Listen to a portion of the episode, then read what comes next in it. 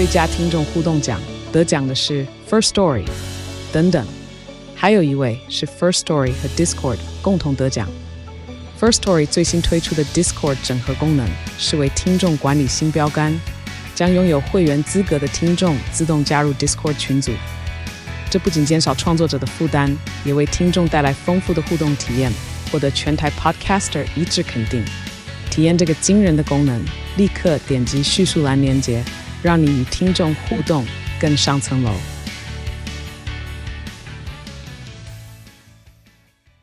幸福好时光，今天呢，我们请到的是洋葱艾尔莎，她是台大经济系毕业，然后交大的管理硕士，待过啊，就是那些响叮当的外商名字，只要你想过的，他都待过，而且他大部分做的是行销类，还有品牌经理，对不对？对，嗯嗯。那么呃，这招叫做四十五招赢得职场躺平权，是他的新书。好，我们就来讲一个。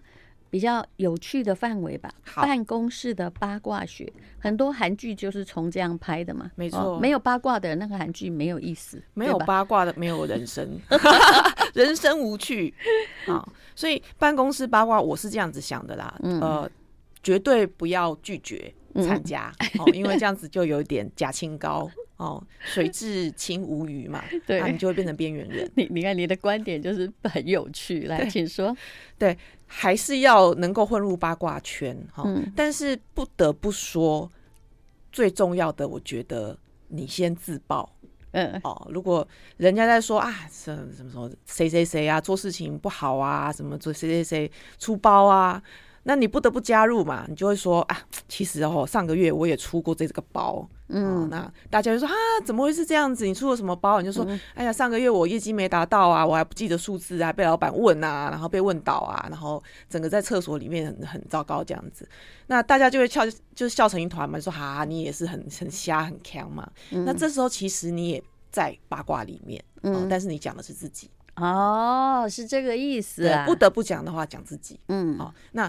当你碰到人家跟你说谁谁谁的八卦，嗯、啊，你觉得要变成这个八卦的终止者，嗯，不要再传出去了。可是有的八卦很尴尬，而且但它又很有趣。对，比如说啊，你说我们那个哎、欸、组长啊或科长啊，跟那个哎。欸会计呀、啊嗯，啊，你知道他们有一腿吗？哦、对不对？那怎么办呢？他跟我讲的时候，我说其实你也很想知道。对，当然要听人家要讲的时候，你不能说哎、欸，对不起，我不想听。呃、这个简直就是让你变成就是绝缘体嘛。你说哦，听听听听听，但是你不要变成下一个在讲的人。对、哦、对，就是说我我听啊、哦。那如果有机会的话。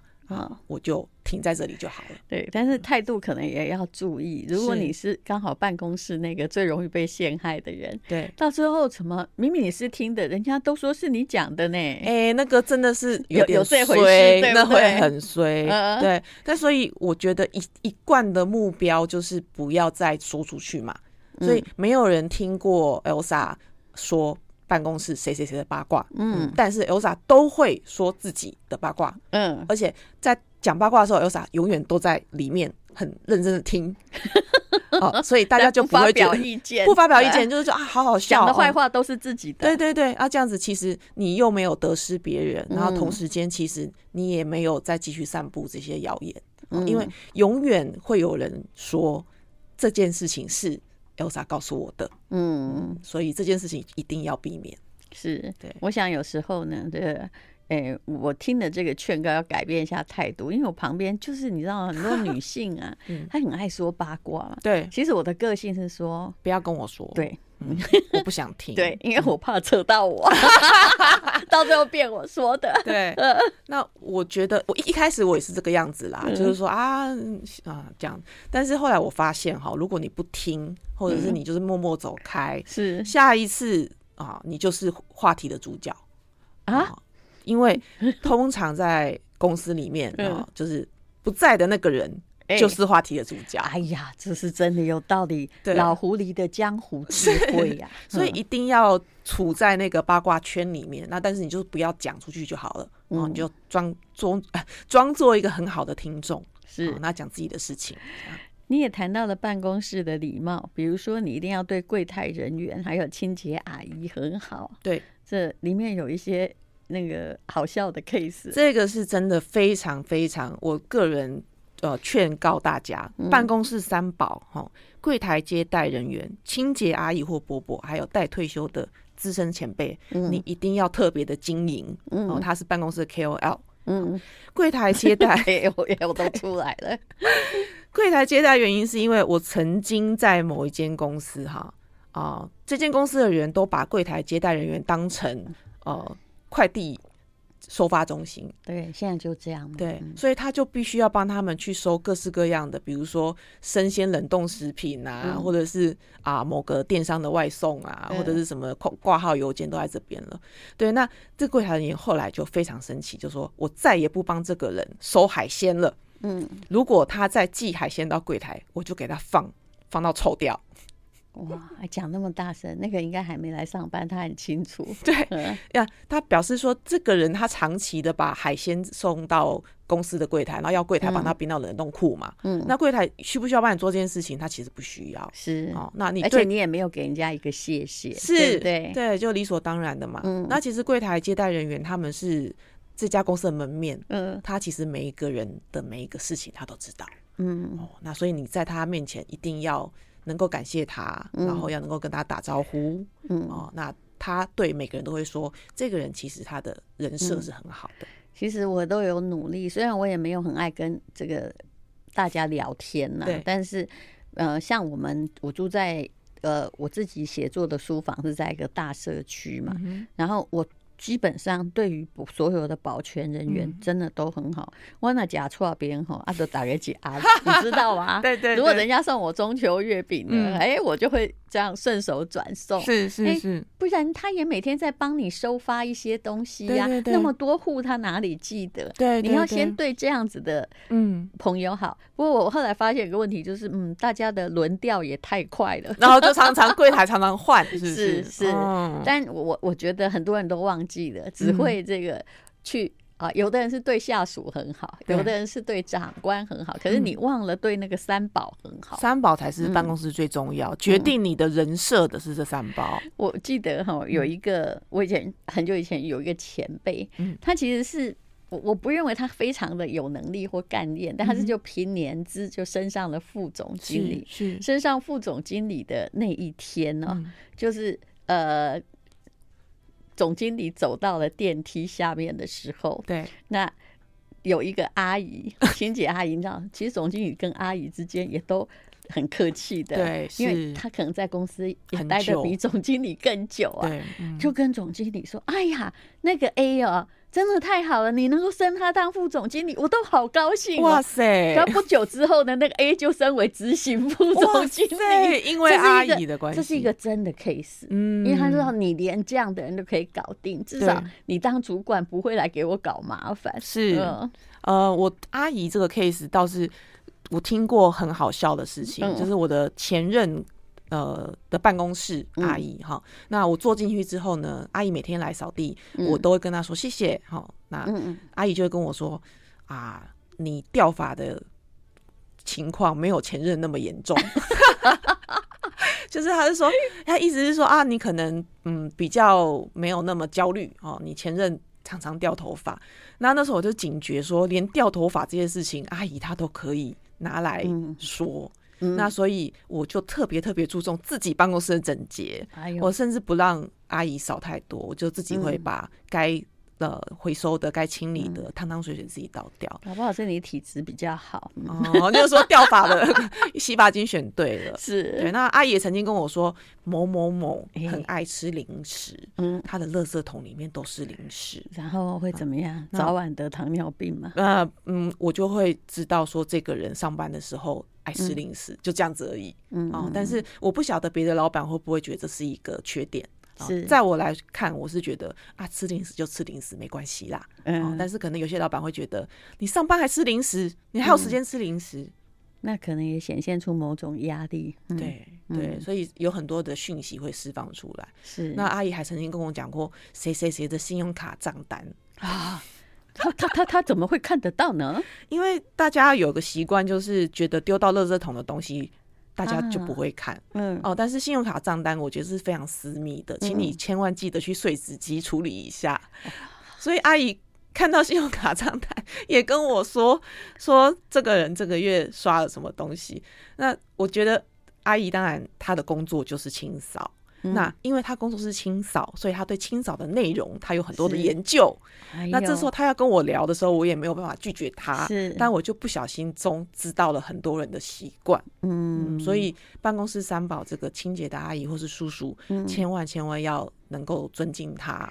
嗯，说的对，我以前也是在很年轻的时候就知道我的主管，他都参加那种放高利贷的。有没有诈骗集团被倒了？不是有自救委员会嘛？对，阿姨就说：“我跟你讲，办公室有哪一些人哦，就是有踩到高利贷集团，他们被诈骗了。”就阿姨知道事情真的很多。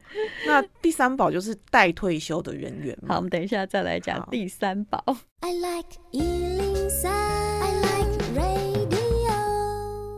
幸福好时光，这是时报出版的四十五招赢得职场躺平权啊！这里的躺平绝对是正面的意义，就是你可以工作的很好，不要太累，像 Elsa 一样，五点五十五分电脑合下来 就是要上班。其实我也觉得是很正确。你现在在办公室里很久，反而。老板会觉得你效率有问题，浪费他的冷气，嗯、呃，未必会真的肯定你在公司待这么久，但是你不能迟到就是了。对，好，那第三宝呢？第三宝就是待退休的人员，资深人员。嗯，那这群人员通常在公司会占据比较阴暗的一个角落。嗯，好，那你大概也不太知道他们在做什么事情，因为上班的第一天可能也没有人帮你们引荐他。嗯，那他就是，其实就是。啊、呃，公司的元老啦，啊、呃，也不求往上爬，就稳稳的做退休。嗯、那这一群呃叔叔阿姨们，你一定要过去好好的打招呼啊、呃，时不时的跟他们出去吃饭。嗯、为什么？因为他们最知道这家公司的严格哦历史的脉络。你的老板可能从菜鸟的时候，他们就看过他，好一路爬成老板，嗯、他们是看着他长大的。所以老板的妹妹嘎嘎，还有公司里面谁谁谁他的属性怎么样，他人格特质怎么样，这些叔叔阿姨伯伯们都非常的清楚。可是我有个问题，有时候哦，你听完这些老鸟讲完之后，这公司你还真不想待，咱就觉得啊，天哪，我听到太多了。但是 我觉得是没下愈况，简直是没下愈况。但是老鸟有老鸟好处就是他会告诉你非常非常中肯的大实话。嗯，嗯，就曾经有一次有一个职位的调动啊，老板来告诉我说啊，这个职位前景非常好啊，就是又是你很好的一个历练。嗯，那我就去请问了这些呃。资深的老鸟前辈，他们就告诉我说，这个位置绝对不能去，嗯、去了你就是肉包子，嗯，哦，就是肉包子打狗，有去无回。有这么凶险的，有这么凶险的位置，好像是一个诛仙阵啊。对，但是老板在说说服你的时候，当然都是卖这个位置的前景啊，对说啊，前无古人后无来者啊，是什么位置啊？它是一个都做行销啊，啊、呃，开开开拓一个新品的市场哦，所以可这新品可能失败过几次，失败过几次，嗯、那所以。就没有人去坐这个位置嘛？嗯、他告诉你说这个是个很好的挑战，对啊。那资深老鸟就告诉你说，其实前面谁谁谁做过，哈、嗯哼，做过，不仅没有出路，而且下场还很惨。嗯，哦，那这个时候你怎么办？你就是肉包子打狗，有去无回嘛。嗯，那老鸟就告诉你说，哎呀，看你天天中午也跟我们玩啊吃饭，哈，嗯、我们也不想要看到你在这家公司太早消失，哦，因为你还是个可爱的小妹妹，嗯，所以就劝你说不要去。嗯，啊，那这些东西当然不会有人告诉你啊，你的老板不会告诉你，你的平辈也不会告诉你，别的部门老板也不会告诉你，只有老鸟会告诉你。嗯，所以待退休的资深前辈，你一定要好好的跟他们多聊一聊。嗯，嗯，你写到了在会议里面不要当哑巴嘛，哈，是三招就会变成关注的中心，这是你真正历经的 case。我觉得每个都挺好笑的，你可不可以说一下？啊嗯，就突然还是有天上掉下来的幸运呢？好，其实。我在会议里面碰过很多很好笑的事情啊，比如说活生生的主管就睡着了，嗯，哦，他就是睡魔，嗯，哦，那那时候我在报告的时候，我就用镭射笔指着数字，连续问了三次 any question，他还在点头，但是没说话，他没有说话，嗯，所以他一直点头。我想说，我有报告的这么好吗？嗯，哦，那这时候我就走过去看了一下他，嗯，我发现他在打瞌睡，嗯。然后呢，我就一边是没问题呀，呃，但是在开会的时候打瞌睡，我觉得还是不是太专业的啦。嗯、那所以那时候我就还就是好心的拍拍他的肩，然后用背影遮住会议室的其他的人。嗯，嗯、哦，那也许是因为这个场面实在太尴尬了，所以那年我的品牌业绩他全部都画押同意。嗯，哦，从此之后我就真的很想要再找到他可以打瞌睡的时间。哦，如果我看我逮到他睡眠失调的时候，我一定会去约他的会，因为我知道他应该都会答应。这应该不难找到。因为他们可能飞回来这里有时差，他们有时差，嗯、对，所以这也是个很好的时机呀、啊，嗯、对不对？然后第二个就是蓝色月光下的薄荷顶，好，那那时候呃我。看到香港老板在跟我谈加薪，嗯、哦，那我不带任何的期待，因为我知道台湾人加薪大概就是那个 range 嘛，五趴十趴已经很高了。是，结果这个老板竟然一下子帮我看加了五十 percent，那那时候我嘴巴张开，我的我喊着那个薄荷定，你的表现是有那么好吗？是不是公司业绩第一名？后来我发现，因为香港这老板也是新上任的老板，嗯，他发现为什么台湾人的薪资这么低。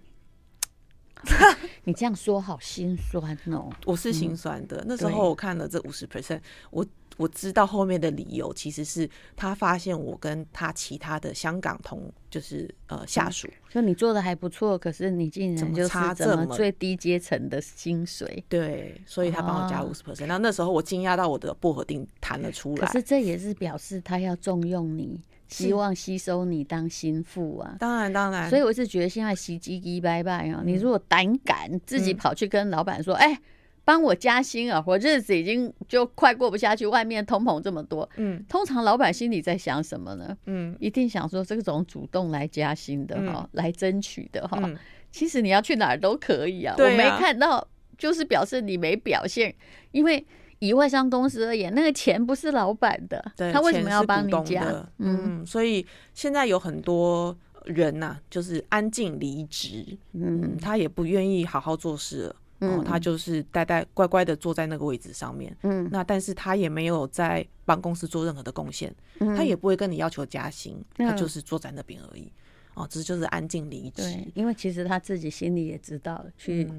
嗯要求什么加薪呢？嗯，哪有什么机会呢？公司公司没有你也没有不可或缺啊，对，没有这么 critical，、嗯、没有这么关键性啊，所以我反而觉得，如果你真的很有自信，跟老板说，我觉得我值得加。嗯哦，因为我怎么样，而且未来怎么样？那是因为你是做行销跟业务的，是通常你知道公司的报表，还有你掌握多少资源，重重点在哪边？嗯，他何必差你那一点点？对。但如果你今天是一个行政啊啊，或你是总机啊，你就千万不要去，因为你不是公司的命脉。OK，但做这种位置的，呃，其实也有他好的地方，嗯，就是说他没有压力嘛。然后上下班可以自己掌握，所以答案是有压力的才有加薪希望啊，是有打有压力才有前景，然后你才有能够 bargain 去谈判的资格。嗯，然后第三个我觉得最好笑的是，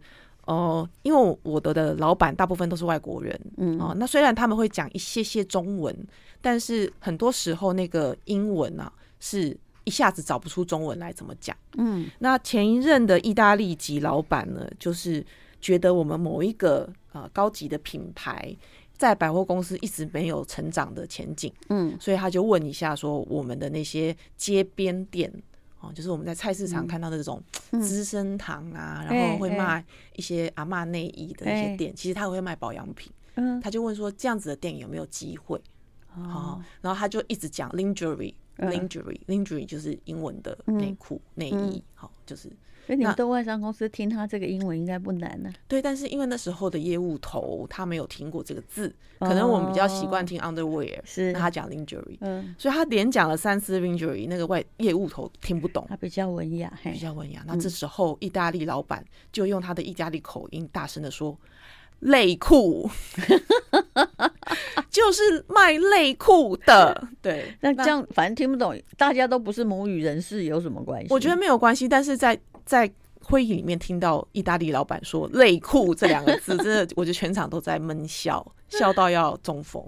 好，那其实这意大利老板也很有趣，他人家菜连菜市场都注意到了嘛。是是是。其实现在在行销上就是无所不用其极。嗯。那我们有时候有电商也会注意到说啊，有些公司变得好快，好厉害哦。嗯。但有些公司就是你怎么用传统的贩售方式想要来做电商？嗯。你脑袋里到底在想什么？装了什么东西？对不对？对。而且有时候你一看就知道，哎呀，你这类模式一点戏耶啦哈。好，我们等一下再聊。好。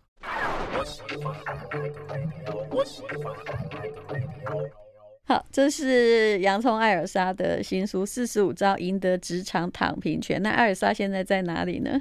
我现在全职家庭主妇，嗯嗯，加上作家。哎、欸，对。那你现在当全职家庭主妇，会不会因为你已经习惯了就当那个有外商的节奏，会不会有一些？不适应的地方，我坦白说，头三个月真的很恐慌，嗯，尤其是老公小孩出门之后，嗯，你不知道自己要做什么，嗯，然后你就开始洗衣服、晒衣服。吸地擦地，什么事情都做。欸、我真的不行哎、欸，因为也没有人敢叫我当家庭主妇。因为三个月之后，我老公一定会发现我发疯，变成一只恐怖的母狮子，也是错乱的。对，然后你就把自己的行事历也是排的满满满，跟好像跟外商公司一样。你看，还是有习惯。那你的满满满是在做什么？哦、呃，比如说九点到十点中间，我可能做家事；十点到十一点我去运动；十一点到十二点去买菜；十二点到两点我备菜；两点到四点。我 写作，我看书，就是搞得真在上班一样。自己开了一个公司，对，那搞不好还跟自己开会呢。对，自己还约自己也会，自己跟自己在 re 稿这样子。那后来我就发现，为什么要这个样子？嗯，为什么我就已经离开公司了，我还照公司的习惯在做事情，所以我就开始慢慢的放松，哦就是事情每天做三样重要的。嗯，就算跑银行也是一样，嗯，买菜也是一样。三样有做到了，我再看我的心情。嗯，如果我想要继续做事，我就继续做。嗯，如果不想要做事，我就躺平看剧。哦，这个就是家庭主妇的特权。然后这本书也是这样写出来的，因为毕竟在外商公司也过了一二十年的日子，对，呃，什么重要职位都做过。是，那我反而觉得在家里面可以照顾家人，真的是最难的事情，是是最难而且最辛苦。你现在是要照顾小孩，对不对？嗯、小孩几岁？呃，最小的升小学五年级，也蛮大了啊、嗯呃。然后国二，然后最大的现在大二。哎呦，三个三个，所以他们的 range 差很多，嗯，每个有每个不同的需求。可是小孩到了青少年之后啊，你不管多厉害或不管多贤惠，青少年是不太让人家管的哦。是，他会突然会，你知道吗？对，我后来就觉得说，哇，我外在的所有的事情都没有在家里应付内自来的困难，因为他已经温文儒雅又可爱，然后但是呢，到青少年的时候，对，好像荷尔蒙会引发他天生的白眼。哎、欸，我真的是感同身受，是是有这样的感觉。我想，我觉得我的女儿是换了一个人。哎、嗯欸，对，就是这种感觉。对，我觉得有人。我后来心里就很惶恐，说：“嗯、哎呦，还好哦，我们不是那种写说的孩子好乖哦，好乖巧啊。嗯”嗯、结果突然发现说，因为我打了自己巴掌。而且我的女儿回到家之后，她就回到她的房间，门就关上了。欸、是啊，我一整天就再也没看过她出来。嗯，可能洗澡、吃饭会出来。我们小时候也差不多这样了，嗯，我后来想想，真的是这样子。可是小时候因为妈妈很啰嗦，哎，真的，我们都已经尽量做到理性父母了，是。可是青少年还这样，还这样，哎啊！我现在进他的房门，我一定是先敲门，然后等到说进来，我才能 才开门进去。会有对话吗？诶，也不会有对话吗？很少啊，嗯，而且我，而且你不能乱问说，哎，功课写好了没？哦，不要问这个，不要白眼。月考考几分？不要不要不要问，不要问啊！我现在都在我的房间用 IG 跟他对话。哎呦。我也差不多，我觉得现在讯息哈，虽然很隔离，但是好东西，至少他会回我一个可爱的贴图，对，或者是梗图，哎。哎，说到梗图我就已经要流泪了，哦，所以我在房间 IG 他说晚餐想要吃面还是吃饭，他就跟我饭，我说三十分钟后准备好，你觉得呢？他说可以，我就觉得哇天哪，他有回我 IG，他没有封锁我，嗯，我已经觉得万幸了。这是真的，因为我有时候也会封锁别人 所以我们知道被封锁的感觉嘛。所以只要小孩没有封锁我，我觉得我就成功了。嗯啊，这在职场上是绝对不会有的事情。是谁敢封锁我？所以我有时候，我有一天哦，我就会就有一天好像是有一个小争执，我就对他呛声，他说：“你真不知道，你妈是只母老虎啊，在家里给你当病猫踩成这样。问你一个简单的问题，你你说嗯也好，没有你就会塞了，像一个无声灵魂一样。”就这样飘走了耶！其实我很不能接受。后来我老公竟然还跟我讲说，那是因为在职场上没有人敢糊弄你，是所以呢你不习惯。我说哎呦，这还是站在小孩那边，你怎么了你？的确，在职场上谁敢这样子跟我们说话？是是就算是平辈。哦，甚至是老板，他也不至于不回答你的话。你要不要赶快早早一点脱离这个生活？早点脱离这个生活，是不是？嗯，因为小孩也大了，最小的是五年级，而且最可怕的是他即将又进入青春期，就遇到第三个不理我的陌生人。通常要到大家都二十几岁才会变好。对，这样有没有很可怕？我觉得很可怕。这十年当中，我现在已经做好心理准备，嗯就是我就是个奴。哦，我不仅是猫奴，我是孩子奴，嗯，然后青少年奴，青呃呃青少女奴，哦，我就把自己当成一个奴才，嗯，哦就尽量的侍奉他们。但是我这样讲，并不是说我宠坏他们，而是说我在青春期的时候，其实我妈妈对我管教是非常严格的，她是没有敲门进来这件事情的，哦，就是我的门不能关，嗯，好，然后她进来永远是看我在干嘛。嗯，好，就有的时候我在听歌，在抄歌词，那时候还会有这种抄歌词的行为，他就会说你为什么没有在念书？嗯，哦，所以我现在尽量避免我自己做这件事情。不过我们都想要当一个哈，我们童年自己理想的妈妈，对，结果常常会发现，嗯，小孩到了青少年期，他们要理想妈妈跟你不一样，跟我不一样，对。像我女儿就觉得我出书很讨厌啊，哦就我的签书会有请她来，嗯啊啊，我的朋友就问她说，哎，你今天会来呀啊？她就回答说，我能不来吗？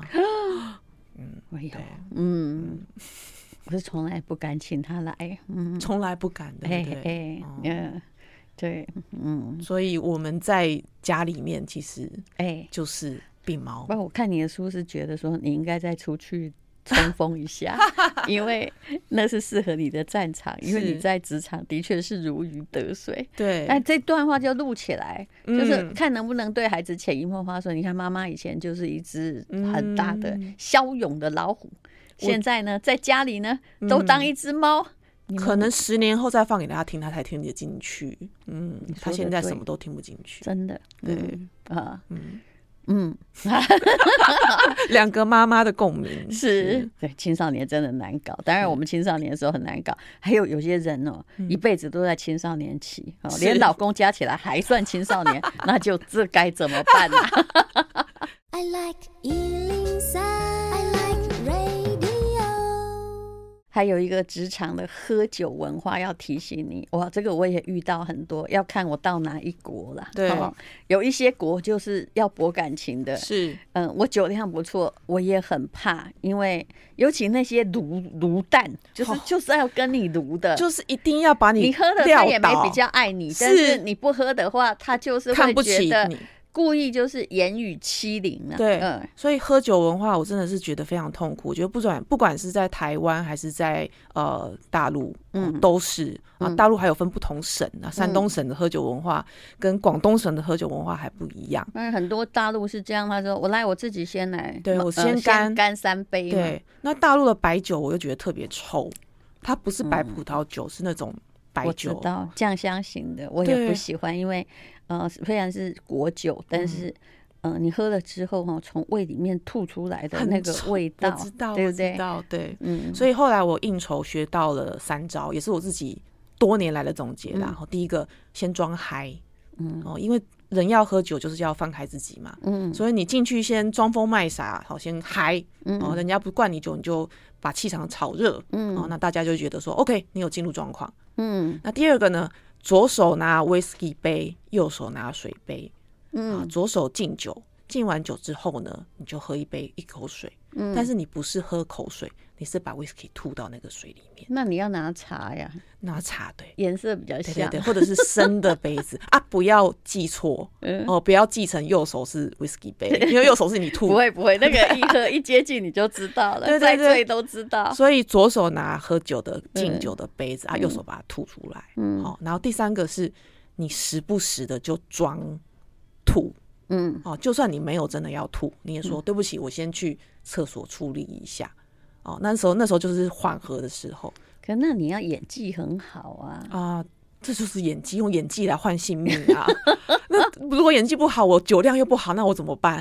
那我真的常常喝到就是断片啊，那也是很危险的事情。是，就隔天又有几天又不好喝，对不对？然后吐出来东西又很难受。嗯，那我们又是女生，也会有危险。第二天还要上班，对对对，看起来整个脸色发青。所以演技真的要好，这个没有办法，这样没有磨练出来的。他说我去厕所处理一下，那我真的常常去厕所处理的时候，我只是坐在马桶上面休息而已。嗯，但是我听到隔壁吐的声音，嗯，那就是我同事的声音，嗯，我真的非常心疼他们，嗯，哦，因为每个人吐完之后，那个声音都是沙哑的，嗯，那我就会趁机照顾一下，就是出来帮他们打点一下，嗯，然后下一次跟他们出去的时候，稍微帮他挡一下，嗯，哦，对，因为他们还不知道我的秘密嘛，是，好，酒后不开车，开车不喝酒，未成年请勿饮酒，饮酒过量有害健康，理性饮酒。但我后来也有一些招数，因为我遇到的并不是。就是什么供应链的厂商啊，啊，或者是我要讨好他的，常常就是同学的，但同学也有有礼貌跟白目的，嗯，我就跟他说，你知道，我其实自己有收酒，我喝的酒也都很好了。如果是真的太便宜的酒，真的不要拿来灌我，我也不习惯。你看我这个很高调吧？后来呢？哎，你看。谁会灌你很贵的酒？不会，没有，嗯，成本不合，是不是？对，太便宜的酒我还不喝，所以常常会拿来灌你，就是因为那个他不挑啊，酒很便宜，又便宜，然后又难喝，是，所以我就说，不然你拿好一点的，拿好一点，我多喝两杯。对，好一点的，你真的你不用倒，我就会自己来。对对对，这是一招，这是一招，是。好，这个是 Elsa，谢谢 Elsa，谢谢淡如姐，谢谢听众。